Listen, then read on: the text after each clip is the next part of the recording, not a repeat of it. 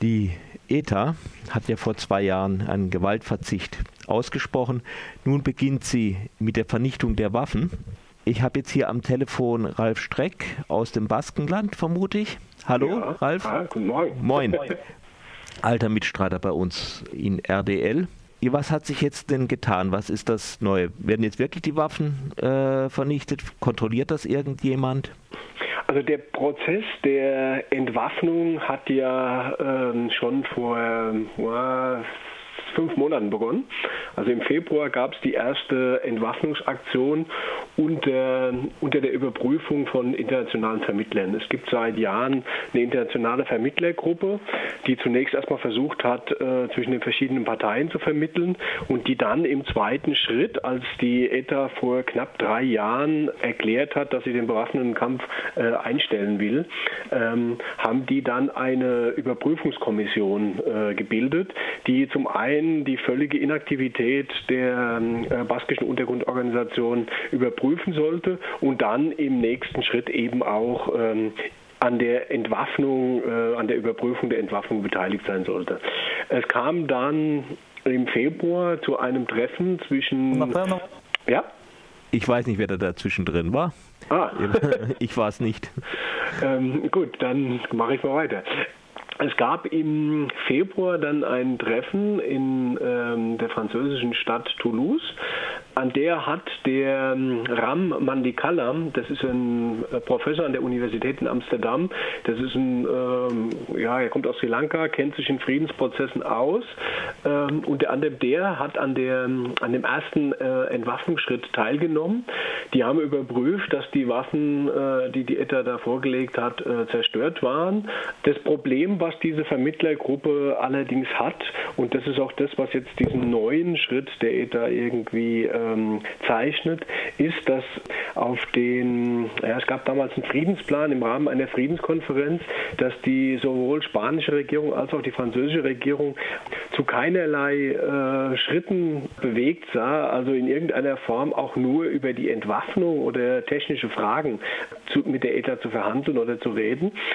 Deswegen musste das damals auf diesem Weg gemacht werden. Das ist äh, für diese Vermittler auch nicht ganz äh, einfach. Gegen die wird mittlerweile in Spanien auch ermittelt wegen äh, möglicher Unterstützung einer ähm, äh, bewaffneten Gruppe. Einer gerade in, äh, müsste ja eigentlich heißen, einer gerade in Entwaffnung befindlichen Gruppe. Ja, gut, aber diese Unterscheidung, die macht natürlich Spanien nicht. Für die ist die ETA äh, weiterhin eine Terrororganisation. Und über solche Kleinigkeiten äh, geht man halt einfach hinweg. Und ähm, deswegen wird jetzt, weil in irgendeiner Form äh, ist es klar, die baskische Linke hatte damals die ETA dazu gebracht, äh, diesen Weg, der, äh, sich auf den friedlichen Weg zu begeben, um die Ziele umzusetzen. Und um diesen Weg weiter mit einseitigen Schritten ähm, voranzuschreiten, kam jetzt eben diese Entscheidung. Dieses Kommuniqué der ETA sagt äh, klar, dass, die, äh, dass sie mittlerweile ihre ähm, militärischen Strukturen, also die Strukturen, die nötig sind, um irgendwelche Anschläge durchzuführen, äh, aufgelöst haben. Dass sie sich im, in einem Vorgang befindet, in dem dafür gesorgt wird, also die gesamten Waffenlager zu verschließen und dass sie eine Struktur gebildet hat, um die Waffen und die Sprengstoffe außer Dienst zu stellen komplett. Und ähm, das ist nicht zufällig, dass diese Erklärung äh, datiert war am, auf den 15. Juli. Die wurde zwar erst am Wochenende veröffentlicht, wurde aber auf den 15. Juli äh, datiert. Nämlich in dem, an diesem Datum waren im, im Baskenland zwei äh, der internationalen Vermittler und das war der Vize, der nordirische Vizepremier Martin McGuinness und der ähm, ehemalige frühere Kabinettschef von Tony Blair, Jonathan Powell.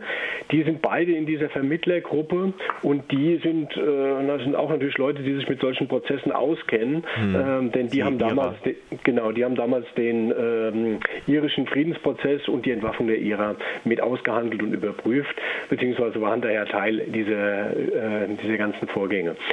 Die haben nochmal äh, bekräftigt, dass dieser äh, Schritt von Seiten der ETA fortgeschritten, äh, fortgegangen wird und haben nochmal die spanische und die französische Regierung aufgefordert, ähm, mit, mit über die bestimmte Fragen, also weil äh, man muss solche, äh, eigentlich solche, solche Waffenübergaben bzw. Zerstörung, äh, ist es schon sinnvoll, wenn das dann auch der jeweilige Konfliktstaat dann oder die Konfliktstaaten dann ähm, mit betrachten, aber Spanien weigert sich da weiter. Also das heißt, Sie tun so, als, als gäbe es diese Entwaffnung gar nicht, oder? Äh ja, die, die gehen da einfach drüber hinweg. Die, äh, politisch ist das natürlich für die äh, ein Problem. Also die haben natürlich sich in diesem, in diesem Konflikt, und das war auch eins der, der Gründe, warum die baskische Linke zu der, zu der Entscheidung kam, also jetzt äh, starken Druck damals, also vor, vor vier bis fünf Jahren, auf die ETA auszuüben, endlich zu dem Ergebnis zu kommen, dass der bewaffnete Kampf äh, keinen Sinn macht, weil sich die andere Seite in diesem bewaffneten Konflikt eingerichtet hat und dass sie mit dem Konflikt eigentlich sehr gut leben kann. Also dass sie, ähm, dass sie äh, darüber ganz viele Sachen auch ähm, abwälzen kann. Ja, und das ist, ich meine, das hat zwar in sich irgendwo eine Logik, aber es ist doch ein sehr harter Vorwurf. Den hätte ich gerne von dir besser begründet.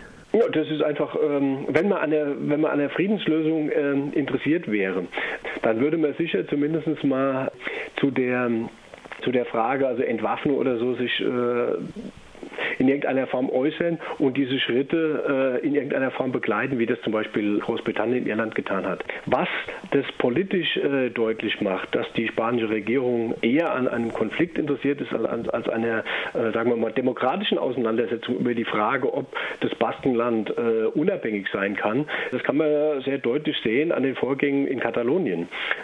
Also es ist ja so, dass die katalanische äh, Unabhängigkeitsbewegung mittlerweile so stark ist, dass sie eine, wahrscheinlich eine Mehrheit hatte, hätte ähm, und dass sie im November über die Unabhängigkeit abstimmen wollen. Und die spanische Regierung tut alles, um diese ähm, ähm, Abstimmung über eine Unabhängigkeit Kataloniens zu verhindern, beziehungsweise will sie verbieten. Also genau das Umgekehrte, was zum Beispiel die Briten in Schottland machen, dass sie halt sagen, halt, ja, wenn die Leute abstimmen wollen, dann muss man sie halt abstimmen lassen. Das ist schließlich auch eine Demokratie. Ähm, und das ist eins der Zeichen, wo man ganz klar sieht, dass die spanische Regierung, solange dieser Konflikt getobt hat, hatte sie auch die Kräfte, die sich im Baskenland äh, für eine äh, Unabhängigkeit von Spanien äh, eingesetzt haben, klar gespalten. Und dadurch, dass diese Spaltung aufgehoben ist, ist zum Beispiel jetzt mittlerweile die linke Unabhängigkeitsbewegung ähm, stärkste Kraft bei den Europaparlamentswahlen gewesen. Und das ist natürlich eine Entwicklung, die in Spanien niemandem gut gefällt. Und das ist so, der Versuch, jetzt über diesen Prozess gar nicht einzugehen, ist eigentlich nur so ein hilfloser Versuch, diesen Prozess in irgendeiner Form zu verzögern. Dazu kommen noch ganz andere Geschichten hinzu. Konnte man gestern sehen, das habt ihr vielleicht noch gar nicht äh, mitgekriegt. Die Gruppe innerhalb der lega damals legalen linken Unabhängigkeitsbewegung ähm, um Arnaldo Ortegi, der ehemalige ähm, Batasuna-Chef, also das ist die Partei, die politisch äh, äh, ungefähr das vertritt, was die ETA früher militärisch vertreten hat. Die wurden damals äh, vor fünf Jahren festgenommen, inhaftiert als angebliche ETA-Führer, weil sie die ver verbotene Partei Batasuna angeblich wieder aufbauen wollten. Fakt war, dass diese Gruppe genau diesen Prozess vorangetrieben hat, um die ETA dazu zu bringen, diese, äh, diesen bewaffneten Kampf, der für die, für die große Mehrzahl der Menschen hier äh, völlig hirnrissig war, zuletzt, um die zu dem Stopp zu bringen, um das Ganze auf eine politische und demokratische Auseinandersetzungsebene zu bringen. Ähm, die wurden damals äh, inhaftiert. Die äh, historische äh, Entwicklung hat gezeigt, äh, wer wo steht.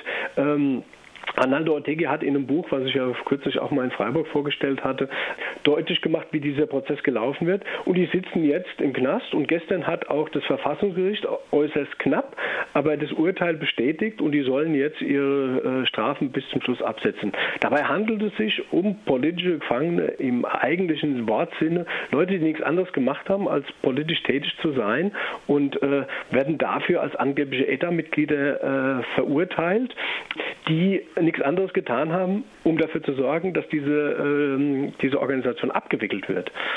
Und daran kann man auch deutlich sehen, dass man an einer äh, Lösung dieses Konflikts äh, in Spanien kein Interesse hat. Soweit Ralf Streck aus dem Baskenland. Vielen Dank, wir werden ja. es weiter verfolgen. Okay, jo. bitte, Tschüss. bitte. Tschüss.